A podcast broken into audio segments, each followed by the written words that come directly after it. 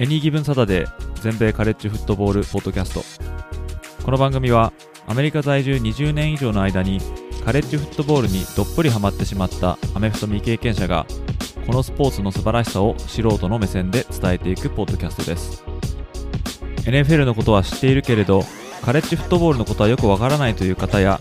もっとカレッジフットボールのことを知りたいという方に少しでも有益な情報をお伝えしていきます。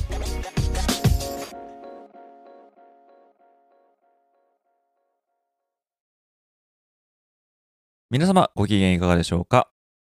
こちらは全米カレッジフットボールファンサイトを運営しておりますエニーギブンサタデーです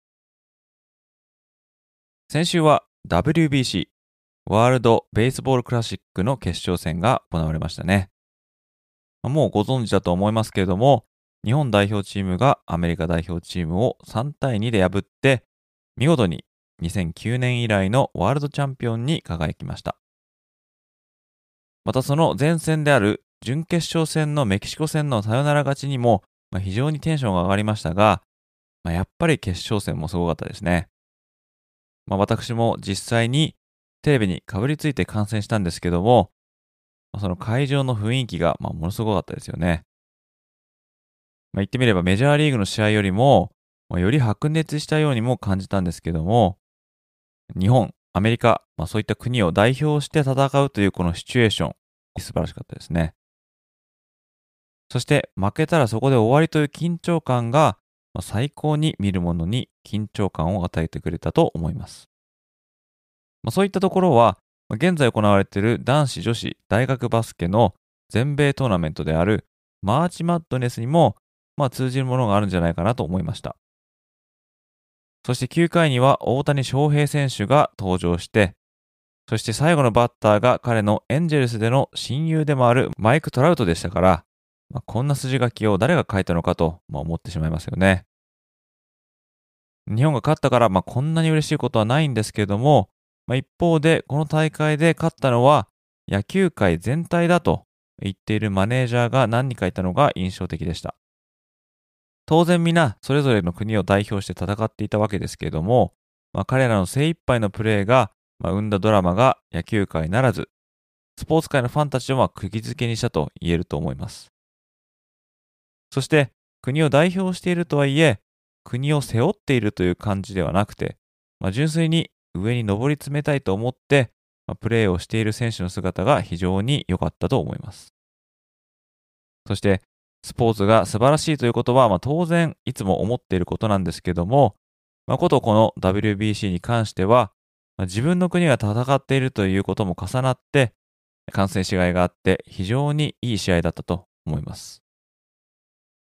また今後も継続して続けていく意義はあると思いますしま、これでアメリカ陣営もより本気になって世界制覇を狙ってくる布陣を組閣してきてほしいと思いました。と、しょっぱなからカレッジフットボールとは全く関係ないお話をしてしまいましたけども、ここからは通常通りカレッジフットボールのポッドキャストを始めていきたいと思います。Does Monday at the office feel like a storm? Not with Microsoft Copilot. That feeling when Copilot gets everyone up to speed instantly? It's sunny again. When Copilot simplifies complex data so your teams can act, that sun's shining on a beach. And when Copilot uncovers hidden insights, you're on that beach with your people and you find buried treasure. That's Microsoft Copilot. Learn more at Microsoft.com/AI for all.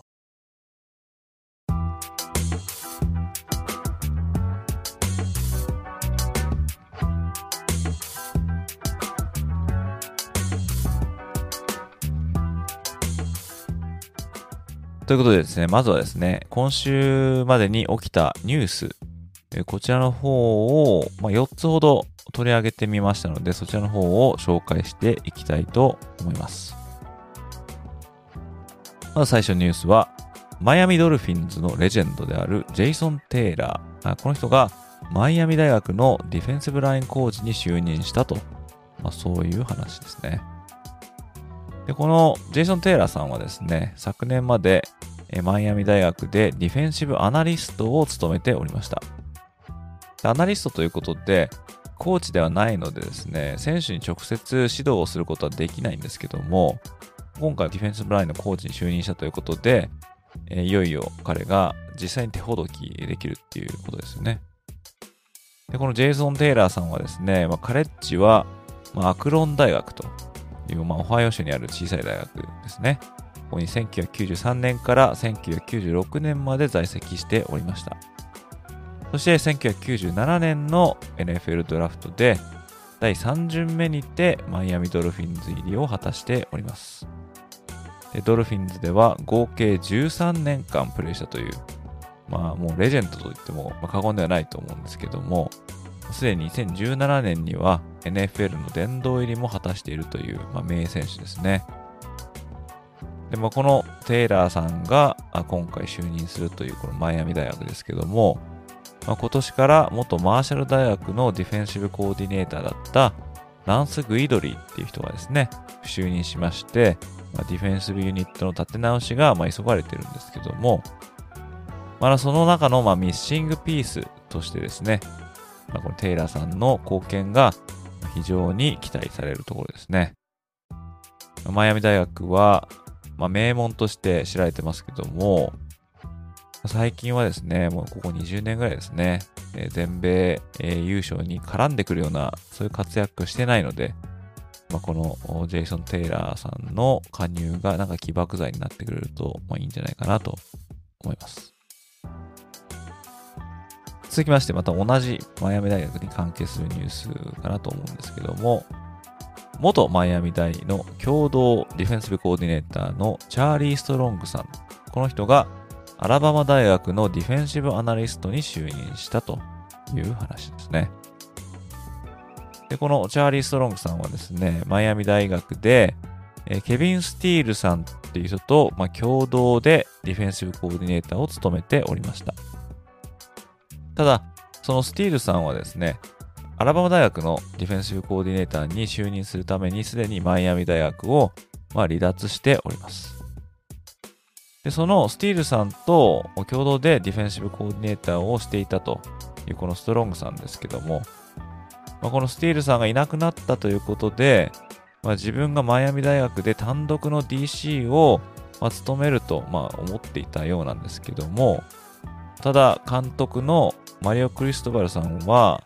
まあ、前述の通りですね、元マーシャル大学のグイドリーさんを、まあ、招聘したんですね。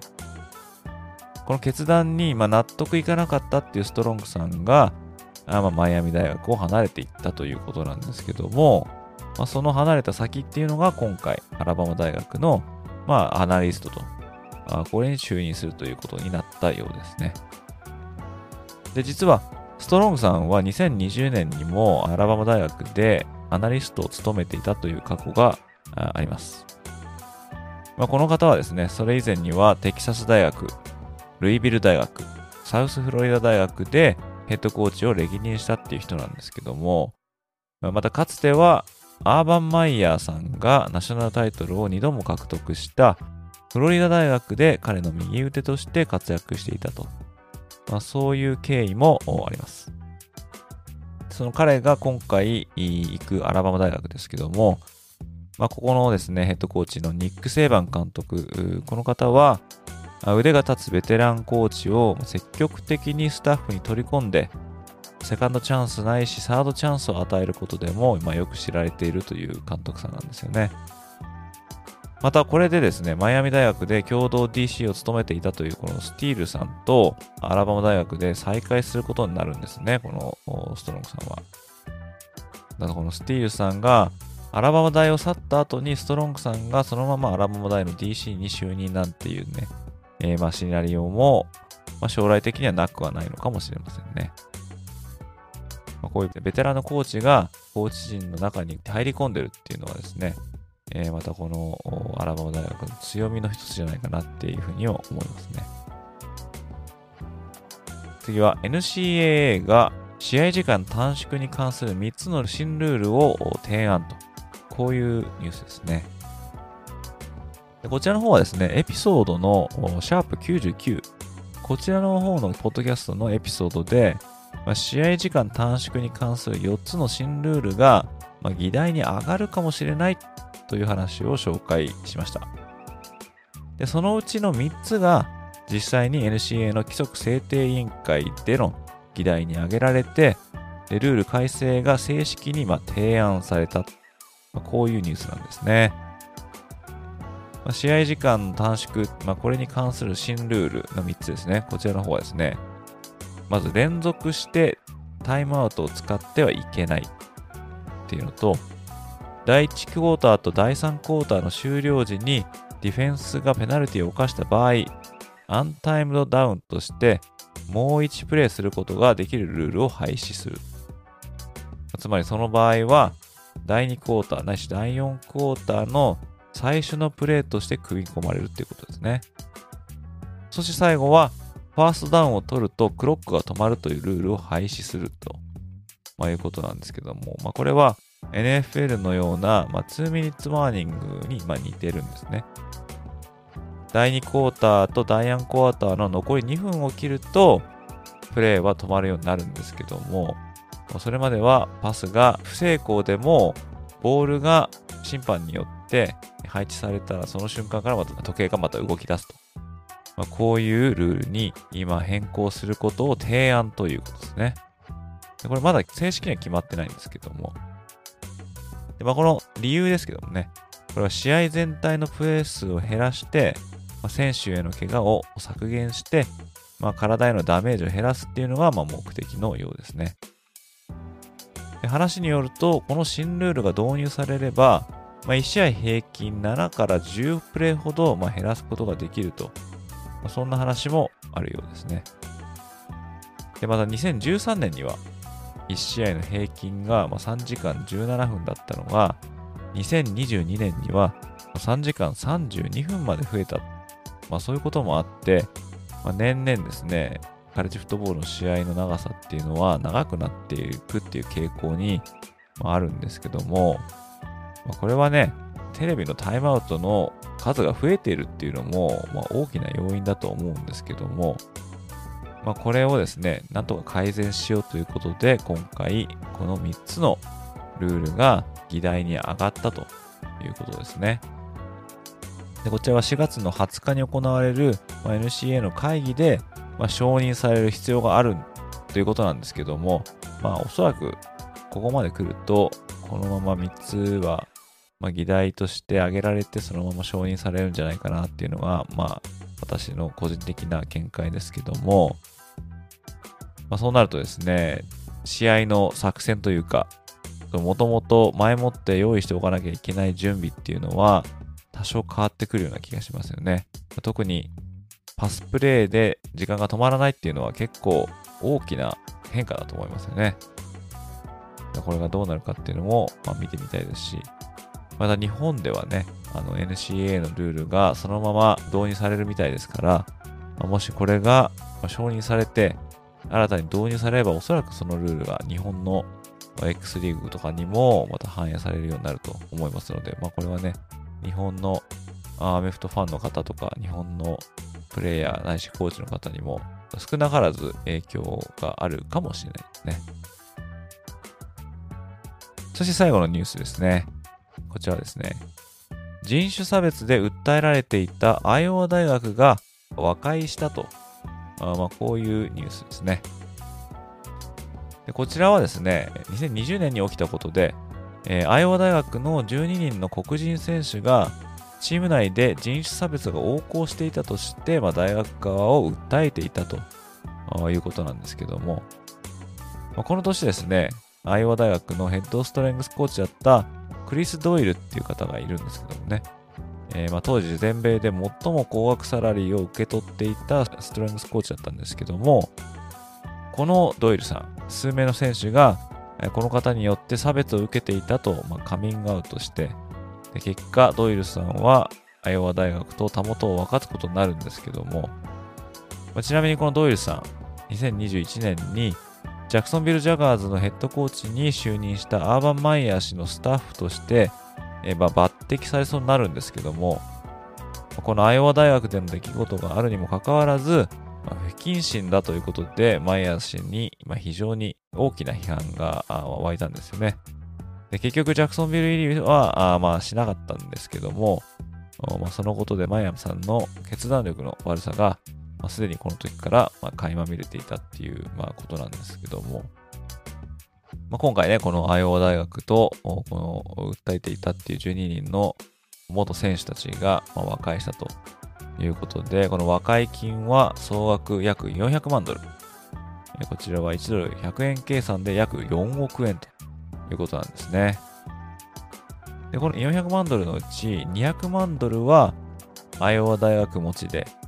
で、残りの200万ドルはアイオワ州の税金から賄われるとか、まあ、そういうことなんですね。これ多分アイオワ大学が、まあ、州立大学だからということなんだと思うんですけども、また和解条件としてはですね、ヘッドコーチのカーク・フェレンツ監督、オフェンシブコーディネーターでその彼の息子でもあるブライアン・フェレンツさん、そして体育局長のゲリー・バータさん。彼らが被告人の名前から除外されることがま盛り込まれていたということで、まあ、つまり彼らの名誉はこの和解で守られるということになるみたいですね。ただ、この訴訟が起きてしまったという事実は、ま当然消えることはないわけですねで。しかしですね、監査役の一人の方はですね、この和解金としてアイオワ州の血税を使うのであれば、体育局長のバータ氏は、あまあ、解雇されるべきだと、まあ、主張してるんですよね。っていうのは、このバータさんが2006年にアスレチックディレクターに就任してから、アイオワ大学で人種差別に関する裁判沙汰を4ケースも起こされてるんですよね。だからこの解雇されるべきだって言ったこの監査役の人は、まあ、enough is enough ここ訳すとまあもういい加減にしろとか、もうもう十分だとか、まあ、そういう意味になると思うんですけども、まあ、こんなこと言って、バータさんと手を切るべきじゃないのか、まあ、こんな風にも、ま、話してるみたいですね。まあ、実際、このバータさんが就任して以来起こされていた人種差別関連の裁判に関連して、この和解金で総額700万ドルもま費やされていると。まあ、そんな事実もあるわけですね。アイオワ隊といえばですね、クリーンなイメージがあるんで、何とも言えないんですけども、ただ火のないところに煙は立たないなんて言いますんでね、まあ、今後ね、またこんなようなことが起きてしまったら、まあ、一層ですね、不信感は拭えないような、まあ、気もするんですが、ちなみにこの12人の原告にはですね、まあ、それぞれ約285万ドル、これは日本円で約2億8500万円。これが一人一人に支払われることになっているようです。以上が今週紹介したいと思っておりましたニュースです。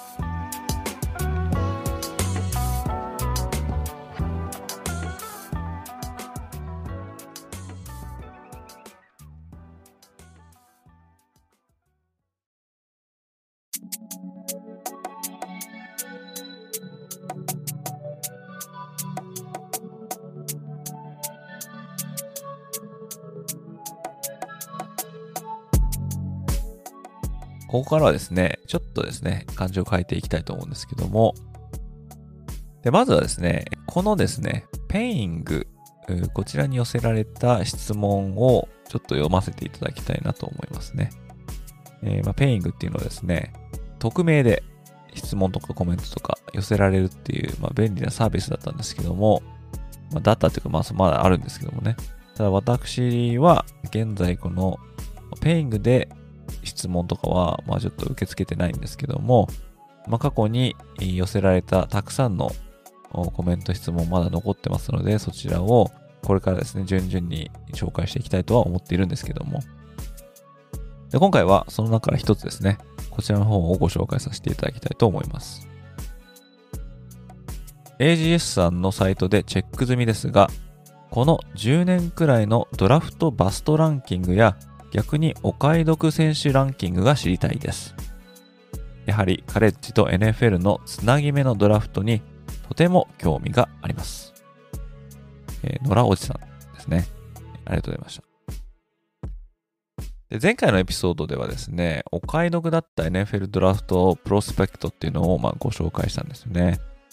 まあ、お買い得っていうのは、まあ、ドラフトの順位で低く取られた割にすごい活躍したっていうですね、まあ、ある意味予想外の選手っていうことですよね。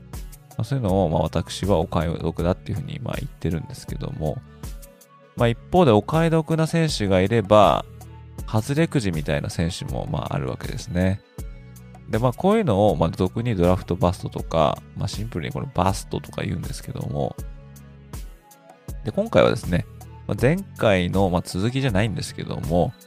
このバストをですね、えー、紹介していこうかなって思うんですよね。でですね、2016年にですね、私のウェブサイトの方で、NFL で期待を大きく裏切ったドラフトバストたちという記事をですね、まあ、3つに分けて、まあ、紹介したことがありました。で、この時はですね、NFL 史上著名なバストたちをま選んだんですけども、まあ、今回はですね、過去10年ないし12年ぐらいに絞って、第1巡目のドラフトで、チームの主軸となるべく期待されてドラフトされていながらも、あまあ、がっかりさせられてしまったという、まあ、バストの選手たちを、まあ、独断に選ばせてもらって、まあ、紹介していきたいなと思っております。懐かしい名前とかちょっと出てくると思うんですけども、まあ、何をしてバストかっていうのは、まあ、人によるのかもしれないんですけども、まあ、ここはですね、まあ、詩的な解釈で、このバストをま紹介したいんですが、これまだバストじゃないんじゃないかって思う人もいるかもしれないんですけども、どんな人が出てくるかっていうのでですね、ちょっとこう、一緒に見ていただけると幸いですね。とりあえず紹介したいのは11人ちょっと挙げさせていただきました。ではまずですね、古い順に行こうかなと思います。まず最初のバストですね。ここ、最近のバストっていうふうに言えると思うんですけども、まあ、トレント・リチャードソンですね。トレント・リチャードソンはアラバマ大学出身のランニングバックですね。2011年にオールアメリカンにも選出されたという、まあ、ランニングバックでで、2009年と2011年のアラバマ大学の優勝時のメンバーでした。で、そのリチャードソンは2012年のドラフトでランニングバックとしては非常に高順位となる1巡目の総合第3番目でクリブランド・ブラウンズ入りを果たしました。で、ルーキーシーズンだった2012年は950ヤードに11ダッチダウンとま活躍するんですけども、しかしながら2年目には2試合目を終了した後に早くもトレード要員としてインディアナポリスコルツへと移籍していきました。そして2014年度シーズンが終わった後、コルツからリリースされてしまって、まあ、結局これが NFL で最後のシーズンということで、まあ、ドラフト時にはエイドリアン・ピーターソンに次ぐエース級ランニングバックと、まあ、期待されていただけに、まあ、4年しか NFL でプレーできなかったということは、まあ、かなりのがっかり案件だと、まあ、言えるんじゃないでしょうかね。で次に紹介したいバスト選手、ジャスティン・ブラックモンですね。ブラックモンはオクラホマ州立大学出身のワイドレシーバーです。で年間最優秀ワイドレシーバー賞であるブレントニコフ賞を2年連続獲得して、オールアメリカンにも2度選出されるなど、まあ、輝かしいカレッジキャリアを残すんですけども、2012年のドラフトで、えー、1巡目総合5番目でジャクソンビル・ジャガーズ入りを果たします。1年目にはルーキートップとなる865レシーブヤードを獲得します。しかしながら2年目には飲酒運転や禁止薬物摂取のルール違反を犯して、まあ、期待度の高かったプロキャリアはたったの2年で終焉を迎えるということで、まあ、完全なるバストと、まあ、言えるんじゃないでしょうかね。次に紹介したいのは、ジャスティン・ギルバートです。ギルバートは、こちらもオクラホマ州立大学出身のコーナーバックですね。2013年にはオールアメリカンにも選出されるという期待のコーナーバックだったんですけども、2014年のドラフトでは1巡目総合第8番目にて、クリーブランド・ブラウンズに指名を受けます。ただ、クリーブランドではたったの2年、その後トレードされた先のスティーラーズで1年と、プロ生活は合計たったの3年間ということで、期待度に対して非常に生産性がなかったというバスだったと、まあ、言えると思います。次に紹介したいのは、ジョニー・マンゼルですね。でマンゼルはテキサス A&M 大出身のクォーターバックです。で2012年に史上初となる1年生でハイズマントロフィーを受賞したという、非常にセンセーショナルな選手でした。で、今回紹介したジャスティン・ギルバードと同じ2014年のドラフトで1巡目総合22番目に同じくクリーブランド・ブラウンズに指名を受けます。フィールド上で結果を残せないばかりか、パーティー三昧でで、さらにはガールフレンドに暴行を加えるなどして、プライベートでも問題児ぶりを発揮して、NFL からはたったの2年で干されてしまって、まあ、現在はインドアリーグで細々とプレーしております。2014年のブラウンズは1巡目でギルバートとマンゼルをドラフトするも、まあ、どちらもバストになってしまうということで、まあ、そのドラフト術にはま大いに批判が起きたと。まあ、そういった事例ですね。次紹介したいのは、ディオン・ジョーダンです。このディオン・ジョーダンは、オレゴン大出身のディフェンシブエンドですね。大学時代最後の2年間で合計12.5個の QB サックを記録ということで、2013年のドラフトでは、大きな期待を背負って1巡目総合3番手でマイアミドルフィンズ入りを果たします。しかし、プロでは禁止薬物摂取による謹慎処分を、何度も受けてしまい、2015年には1年間の試合出場禁止という非常に重いペナルティも課されてしまいました。そして2017年にはマイアミをリリースされて、その後はシーホークスやレイダース、49ers を転々とするんですけども、まあ、目を見張るような活躍はできないで、まあ、結局総合3番目というドラフト順位を考えれば、まあ、彼もドラフトバスだったとまあ、言わざるを得ないんじゃないかと思いますね。で次に紹介したいのは D ミリナーですね。で D ミリナーはアラバマ大出身のコーナーバックです。で彼は2012年にオールアメリカンに選出されて、2011年と2012年のアラバマ大学のナショナルタイトル獲得に大きく貢献した選手です。そして2013年のドラフトでは1巡目総合9番目にニューヨークジェッツから指名を受けました。まあ、ルーキーシーズンだった2013年は、まあ、スロースタートだったんですけども、まあ、尻上がりに調子を上げておりまして、まあ、ちょっと期待度は、まあ、上々だったんですけども、まあ、しかしその後はですね、アキレス腱を断裂、また手首の手術など、まあ、不運に見舞われて、まあ、2016年にはジェッツからリリースされて、まあ、以後、二度と NFL で彼のプレーを見ることは、なかったという、怪我で、え泣かされたという、ま選手ですね。次に紹介したいのは、グレッグ・ロビンソンです。グレッグ・ロビンソンはアーバン大学、まあ、日本ではオーバーンとしても知られてると思うんですけども、こちらの大学出身のオフェンシブタックルでした。2014年のドラフトで第1巡目の総合2番目という非常に高い順位でセントルイスラムズ入りしました。ただ、大きな期待とは裏腹にチーム関係者をがっかりさせるという、まあそういった結果になってしまうんですけども、2017年にはデトロイト・ライオンズ、2018年にはクリーブランド・ブラウンズに所属。で、最終的には150パウンドものマリファナを、まあ、売買目的で所持していたことがバレて、まあ、逮捕されて、まあ、それ以来、プロで彼の姿を見ることはなくなってしまいました。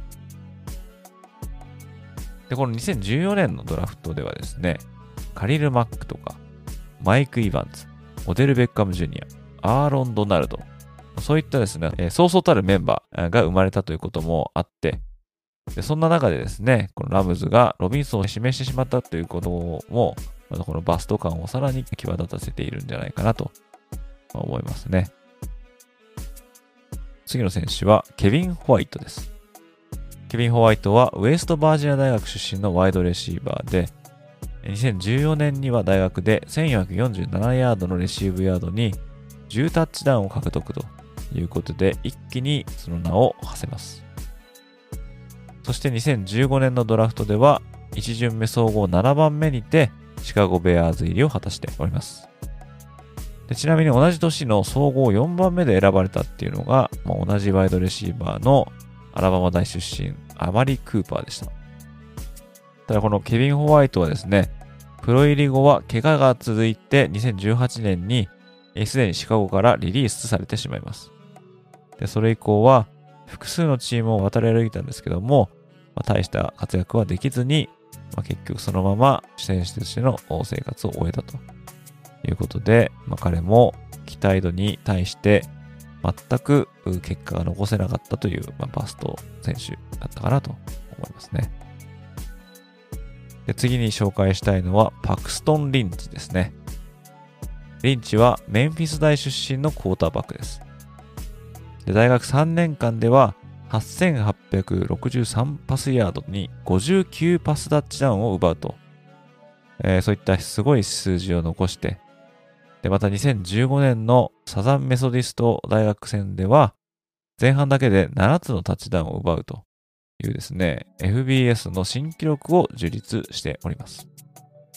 で、そのリンチは2016年のドラフト入りするんですけども、ここで1巡目第26番目にてデンバーブロンコスに指名を受けます。ペイト・マニングの後継者として期待されてブロンコスに入るんですけども、このバックストレンチは2年でリリースされてしまいます。その後、シーホークスやスティーラーズを転々として、さらにはカナダの CFL や、ま、新設された USFL でプレーの場を求めるんですけども、ここでもそれぞれバックアップ止まりと。そして今年の XFL では、オーランドガーディアンズに入るも、やっぱりここでも、ま、控えに甘んじたということで、彼は NFL、CFL、USFL、XFL と、ま、4つの異なるリーグでベンチ要員となるというですね、あんまりこう胸を張れないという、まあ、お点を残してしまいました。次紹介したいのは、ジョン・ロスですね。えー、ジョン・ロスは、ワシントン大学出身のワイドレシーバーです。2016年には、ワシントン大学で1150レシーブヤードに17タッチダウンを計上して、2017年のドラフトでは1巡目総合9番目という非常にいい位置でシンシナティ・ベンガルズ入りします。ただ、1巡目選手として貢献できたかと言えるかといえばですね、それ相応の数字を残すことは全くできませんでした。で現在はプラクティス選手としてカンザシティに帯同しておりますけども、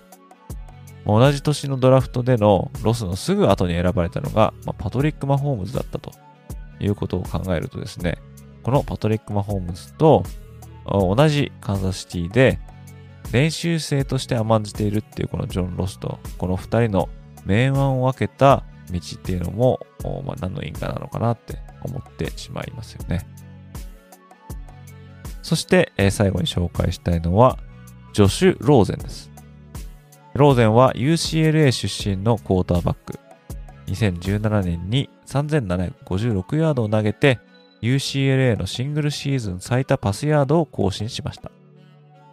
そして2018年のドラフトでは1巡目総合10番目にてアリゾナカーディナルズで入団。しかし、あまりのひどさにチームは翌年の2019年に、まあ、再び第1巡目のカードを使って同じく QB であるカイラー・マレーをま選択したとということでね、2年連続1巡目で QB を取らざるを得なかったと。まあ、それぐらいローゼンががっかりする選手だったということですけども、まあ、ローゼン自体はその後はですね、複数のチームを転々するんですけども、まあ、1年以上同じチームに生き残ることができないということで、まあ、風前の灯火かなと言わざるを得ない選手ですね。まあ、以上ですね、11人の、まあ、バストあげましたけども、まあ、皆さん同意できる選手もいれば、まあ、そうでもないっていう選手も、ま、いたかもしれませんけども、まあ、これをですね、えー、まあ、調べるにあたってですね、まあ、ざーっとリスト化して、結局ですね、ここにはですね、まあ、40人以上の選手の名前がこう並んでるんですけども、ま、今回詳しく紹介した以外の選手ではですね、例えば、EJ マニュエルとか、DJ フルーカーとか、まあ、RG3、ロバート・グリフィン3世とか、マット・ライナート、ジェイク・ロッカー、バーノン・ゴルストン、マーク・サンチェス、ヴィンス・ヤングなんてね、名前もバストに入れてもいいんじゃないかなっていう、まあ、そういう選手もね、いますよね。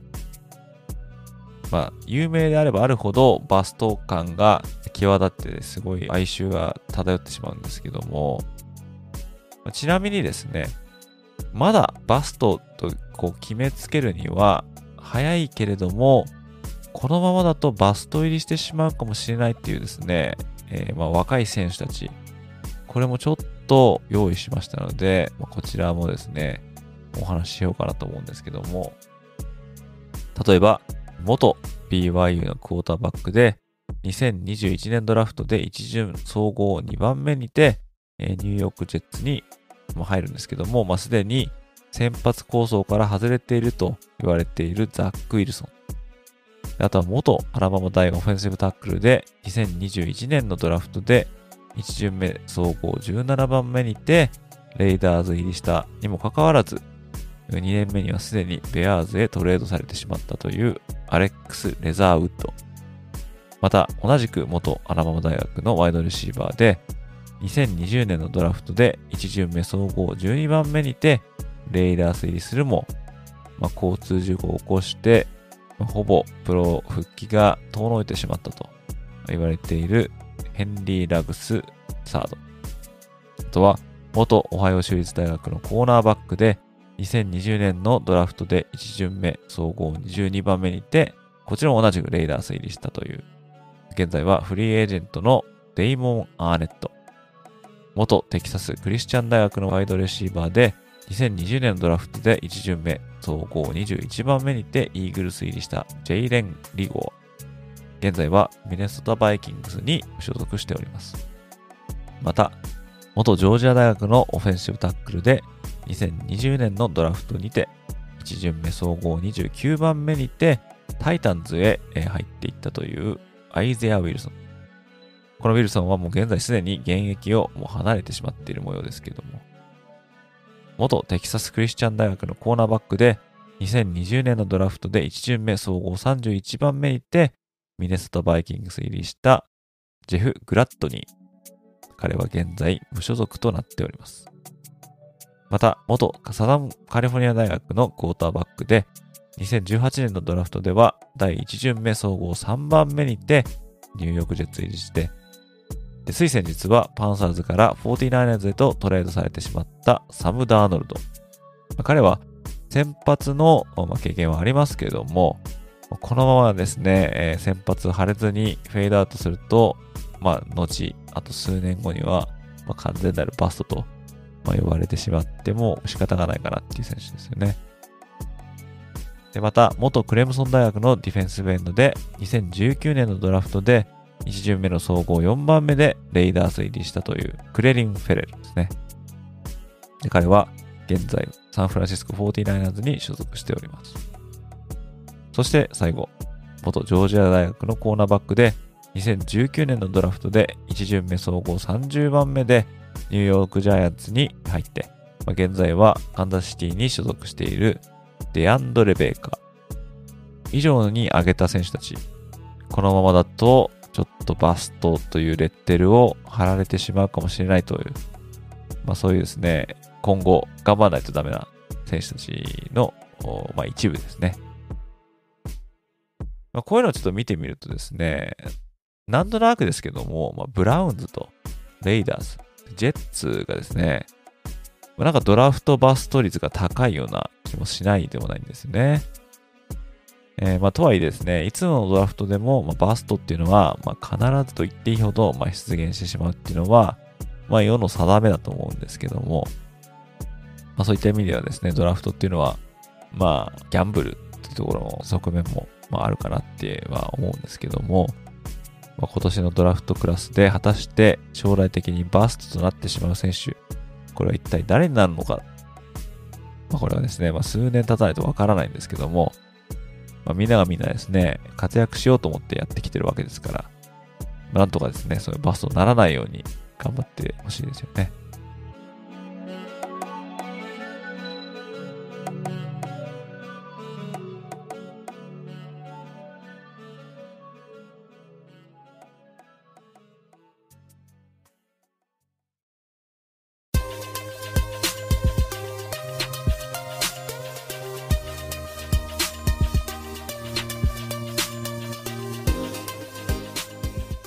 はい。で、ここからはですね、質問箱に寄せられたコメントを紹介していきたいと思っております。さっきも言ったんですけども、ペイングの質問箱は現在、えー、質問を受け付けてませんけれども、えー、まあ、その代わりに私の方がですね、Google Forms を使って、えー、同じように匿名でコメントとか質問できるようなものを作りましたので、まあ、そちらの方を概要欄の方に貼っておきますので、え皆様気軽に何でも言ってきてくださいね。ということで、今回、えー、紹介したいコメントないし質問はこちらの方になります。いつもポッドキャスト楽しく聞いております。質問です。近年、ワイドレシーバーの価値が上がっていて、契約金も高額になってきていますので、ドラフトで良いワイドレシーバーを高順位で獲得するチームが多くなっているように感じています。また、ドラフトで入ったばかりのワイドレシーバーの活躍も目覚ましいものがあります。今年のドラフトも LSU のケーション・ブッテ、USC のジョーダン・アディソン、テキサス・クリスチャイン大のクエンティン・ジョンストン、オハイオステートのジャクソン・スミス・エンジグバ、テネシー大学のジェイレン・ハイアット、他にも注目されているワイドレシーバーがたくさんいると思います。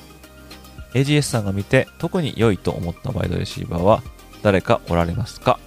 教えていただけると嬉しいです。よろしくお願いいたします。というですね、コメントをいただきました。どうもありがとうございます。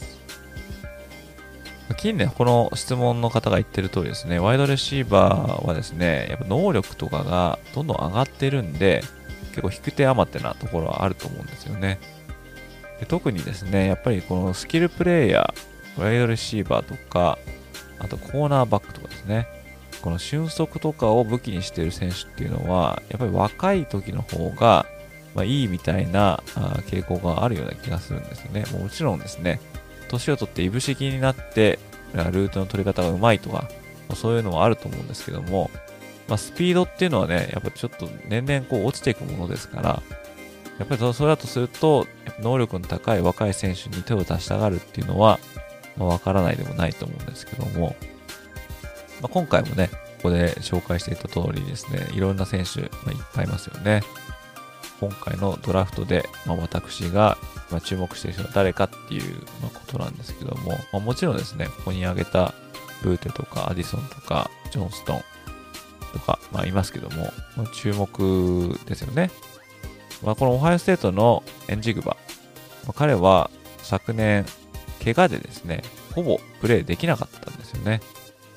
でそこで、だからあのサンプルサイドがちょっとないっていうような、ちょっと不安要素もあるんですが、だその前の年にですね、非常に活躍してたんで、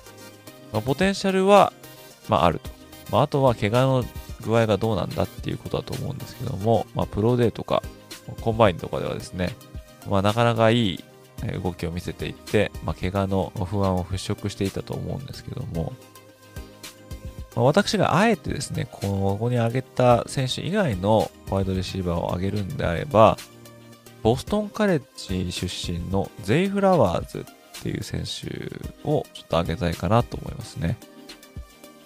まあ、ドラフトの情報サイトとか見てるとですね、別にこのフラワーズ、普通に名前は出てると思うんですけども、まあ、身長が5フィートの9インチですね。で、体重が182パウンドということで、まあ、決して背丈があるレシーバーっていうわけではないんですよね。まあ、どっちかっていうと、ルートの、まあ、取り方とか、スピード、キャッチ力とか、まあ、そういうところで勝負していくっていうワイドレシーバーだと思うんですけども、まあ、2022年度はボストンカレッジで1077ヤードに12タッチダウンという数字を残しておりまして、また、コンバインの40ヤードでは4.42秒というですね、非常にいい数字を叩き出しております。でその他にですね、えー、私がフラワーズのことを気にかけてた、これ実はですね、シーズン前からちょっといいなって思ってたんですね。まあ、それは、まあ、もちろんレシーバーとしての能力もあるんですけども、ちょっとこの裏話がありまして、これでちょっと好きになったんですよね。っていうのはですね、まあ、NIL、ネームイメージライクです。まあ、このお金を稼げるっていうですね、まあ、システムが、えー、まあ、始まりまして、で、これをですね、まあ、リクルーティングの、ま、道具に使うような、あまあ、輩が増えてきてで、そういう人がですね、まあ、建前上は何かをしてくれて、その対価としてお金を払うんですけども、まあ、形骸化してると言ってもまあ過言ではないわけで、それこそですね、なんか1億円あげるから、ちょっとこっちおいでよみたいな、ま、話があったりするわけですね。で、このプレシーズン前にですね、実はこのフラワーズにも、そういった人が近寄ってきたらしいんですよね。この、こんだけのお金をあげるから、うちにおいでよみたいな感じで言われたと。で実際このフラワーズはですね、ま、片親の家庭で育っていて、ま、非常に苦労していたらしいんですよね。だから、まあ、その話に乗ってですね、高額の NIL のお金をもらって、えー、転校していても、まあ、全然おかしくはなかったんですけども、でも親の方がボストンカレッジで単位を取って卒業しなさいというふうに諭して、で彼もそうしようということで、このお金になびかずにボストンカレッジに残留したっていう話があったんですよね。私はこれにすごい非常に感銘を受けたというか、まあ普通っちゃ普通なんですけども、まあ、今の風潮からすると、もういろんな選手がですね、高額のお金をまあちらつかされて、まあ、それに尻尾を振っていってしまったという人もまいますんで、ま、そんな中ですね、このフラワーズは、え、母校に忠誠を尽くすというか、最後までプレーをし続けて、ボーソンカレッジでカレッジキャリアを終えたという選手なんですよね。だからこのフラワーズはちょっと頑張ってほしいなって思うんですよね。目先のお金で移っていって失敗して NFL に入らないだとか、まあ、そういう選手もまあいるでしょうしね。そんな中ですね、その目先のお金にとらわれずに、もともといる大学で頑張ってプロでドラフトされて、そしてそのプロでいいサラリーをもらうみたいなね。そういうルートで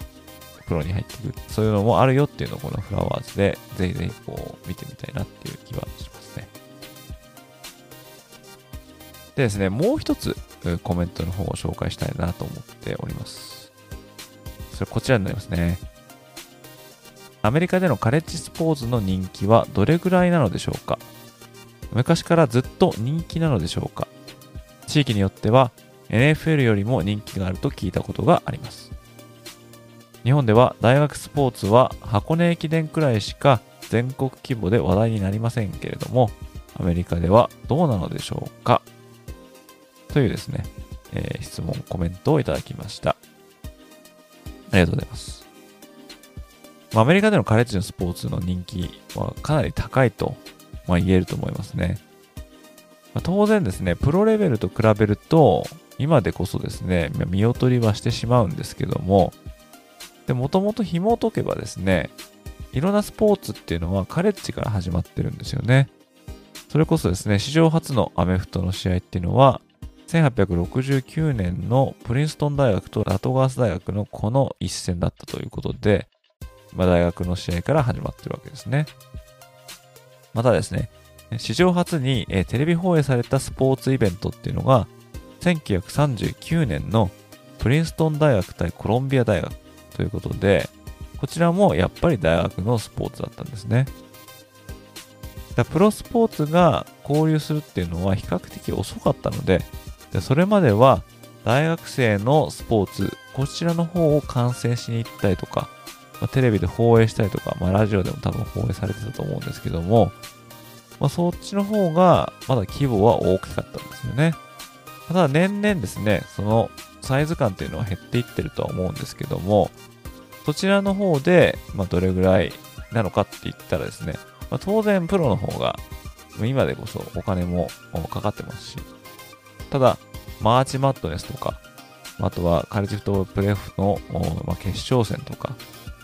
あ、とはミシガン、オハイオステートとか、まあ、アラバマ、アーバンとかですね、そういう著名なライバリーの試合とかっていうのは、まあ、全米中の注目を浴びますし、今それだけじゃなくて、まあ今、まあ、さっきも言いましたけども、この男子バスケ、女子バスケ、このマーチマットネス、そして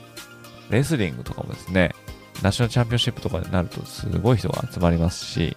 全米男子のテニスのナショナルチャンピオンシップっていうのを見に行ったことあるんですけどもね、こちらも非常に人が入ってるということなんで、大学スポーツはですね、まあもちろん、そのバスケ、アメフト、まあ、こういったところが、まあ、テレビ放映もされますけども、放映されなくても、現地に行くとものすごい盛り上がったりとかするんですよね。まあ、野球もそうですよね。えー、カレッジワールドシリーズって言ってですね、まあ、いつもネブラスカのオマハっていうところで盛大に行われるんですけども、こちらの方もテレビで放映されますし、ソフトボールですね、女子のソフトボールも。こちらの方も全米、えー、全国大会になると、まあ、かなりのメディアの注目を浴びてると思いますね。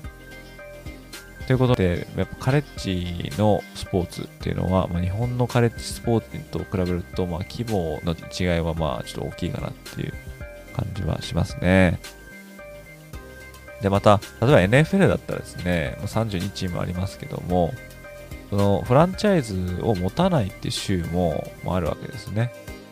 そういったところにカレッジしかチームがないとすれば、まあ、当然その州の州民の注目っていうのはその大学に、ま、集まると思うんですよね。例えばですね、アラバマ大学、まあ、ないしアーバン大学、これアラバマ州ですけども、まあ、ここには NFL のチームはありませんし、あとネブラスカ、こちらにも NFL のチームないんで、えー、当然州民の応援の先はネブラスカ大学に向くとか、まあ、そういった感じですね、州内に NFL のフランチャイズを持ってないところは、そこの中にいる大学の注目度っていうのは上がっていくっていうのはやっぱりあると思いますね。そんな感じですね。規模的には日本のカレッジスポーツの感じの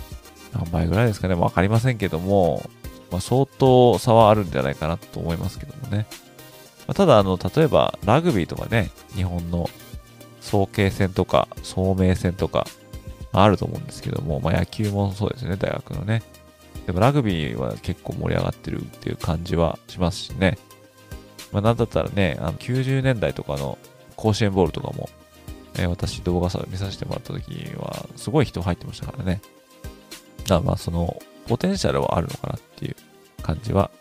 まあしないでもないですね。ということで、今回、えー、2つの質問箱に寄せられたコメントに答えさせていただきました。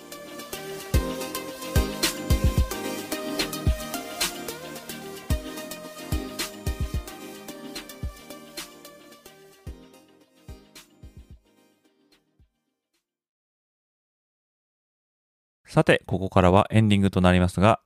その前に前回のポッドキャストで出題したクイズの答え合わせをしたいと思います。前回のクイズがどんなものだったかというと、同じ年にカレッジフットボールのナショナルチャンピオンとカレッジ男子バスケのナショナルチャンピオンに輝いたというレアなチームはこれまで2つあります。1つは2016年に後付けで1945年度のカレッジフットボールチャンピオンに認定されたオクラホマ州立大学が1つ。そしてもう1つの当時史上初めてこの偉業を成し遂げたチームはどこだったでしょうか？というのが前回のクイズでした。そして正解は2006年度のフロリダ大学です。この年の男子バスケ部には後にシカゴブルーズなどで活躍したジョアキーム・ノアが所属していました。さらに2007年にも全米制覇を果たしてフロリダ大学の男子バスケット部は2連覇を達成しております。一方、同じ年のフットボール部には、クォーターバックにクリス・リーク、ワイドレシーバーにはパーシー・ハービン、さらに控えの QB にはティム・ティーボが1年生として在籍していました。2008年にもフットボール部はナショナルタイトルを獲得しており、この頃のフロリダ大学はカレッジスポーツ界に華々しく君臨していた大学だったということができます。さて、冒頭でもお話した通り、世界から数カ国が集まって開催された野球の国際試合である WBC は日本が3度目の優勝を果たして幕を閉じました。スポーツの国際化というのは、その国々でのスポーツの知名度を上げたり、競技人口を増やしたり、チームの強化につながったりと、多くのものを得ることができる素晴らしいものだと思います。アメフトに関して言えば、まあ、当然アメリカの国技として彼らの技術が他の国のそれを凌駕しており、現状フルパワーのアメフトアメリカ代表が登場したとしたら、おそらく競技として成り立たないというくらいの力の差があることでしょう。しかしながら、今年頭に日本で開催された日本選抜と IB リーグ選抜との試合であるドリームボールは、アメフトの日本代表チームを拝めるイベントとして存在価値は十分にあったと思います。その日本代表に参加していた一人に、大学横綱の花田秀虎選手が先週からカナダに渡ってカナダのフットボールリーグである CFL のコンバインに参加していました。アメフトの試合に出場した経験がないという超未経験者でありながら、持ち前の運動能力でコンバインでも大いに傷跡を残していたと思います。正直試合に出たこともない原田選手がいきなり CFL なんて、まあなんとも無茶なと、そういうふうに思いましたけれども、少なくとも SNS 上の動画を見ると、まあ、指導以下では大化けするかもしれないというロマンを感じずにはいられませんでした。まあ、CFL で活躍して認められれば、そのまま NFL から声がかかるなんてことも、まあ、実際ありえないことではありません。そこでここでかつてペイングに寄せられた質問の中から、こんなものを紹介したいと思います。カレッジフットボールからカナディアンフットボールにドラフトされて活躍している有名な選手はいますか？また、カナディアンフットボールはアメリカでも放送されていますか？というものです。カナディアンフットボールは普通に生活しているとアメリカでは簡単に見ることはできませんが、Hulu やディズニープラス、ESPN プラスなど、こちらの方をサブスクしていると見ることができます。CFL はアメリカでいうフットボールと少々ルールが異なっているので、CFL でプレーするには、多少のアジャストが、必要なんじゃないかなと思います。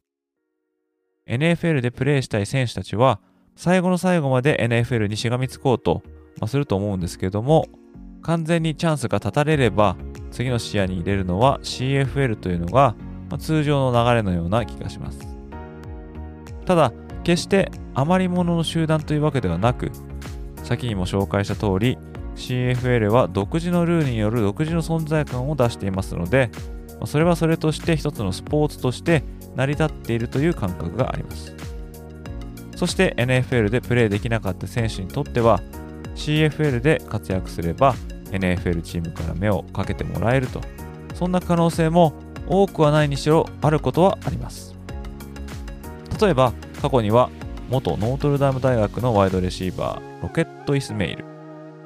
元オレゴン州立大学のコーナーバック、ブランドン・ブラウナー、元テキサス大学のランニングバック、リッキー・ウィリアムス、元ノートルダム大学の QB、ジョー・サイスマン、元ペンシルバニア州立大学のラインバッカー、キャメロン・ウェイク、元ワシントン大学の QB のウォーレン・ムーン。といったように CFL 経由で NFL に返り咲いたという選手も、まあ、いるんですよね。まあ、しかし個人的に CFL でプレーして再起を果たした選手の中で最も印象深いのはクォーターバックのダグ・フルーティーです。身長が足りなさすぎて NFL ではプレーできないと言われたフルーティは1985年に USFL 入りしそこで活躍してシカゴ・ベアーズとニューイングランド・ペイトリオッツでプレーしますが1990年には CFL の BC ライオンズと契約しますここでシングルシーズンの最多パスヤードを樹立すると、1992年にはカルガリー・スタンピーダーズと契約。ここで CFL のスーパーボールであるグレイカップを獲得。そしてさらに1996年にはトロントアルゴノーツに入団するとグレイカップを2連覇このように CFL でレジェンド的活躍を見せたフルーティーはついに1998年に NFL にカムバックしますそこからバッファロービルズチャージャーズそして最後はニューイングランド・ペイトリオッツを渡り歩いて引退直前には60年間誰も成し得なかったドロップキックによるエクストラポイントを決めるなど NFL の歴史に大いに名を残す選手となりました。それではここでクイズです。このフルーティーが所属していた大学は果たしてどこだったでしょう？というのが今回のクイズです。これをネットで調べずに答えられた方はかなりのカレッジフットボールマニアなんじゃないかなと思います。皆さんぜひ考えてみてください。ということでここまでご視聴いただきどうもありがとうございました。また次回のエピソードでお会いいたしましょう。それでは失礼いたします。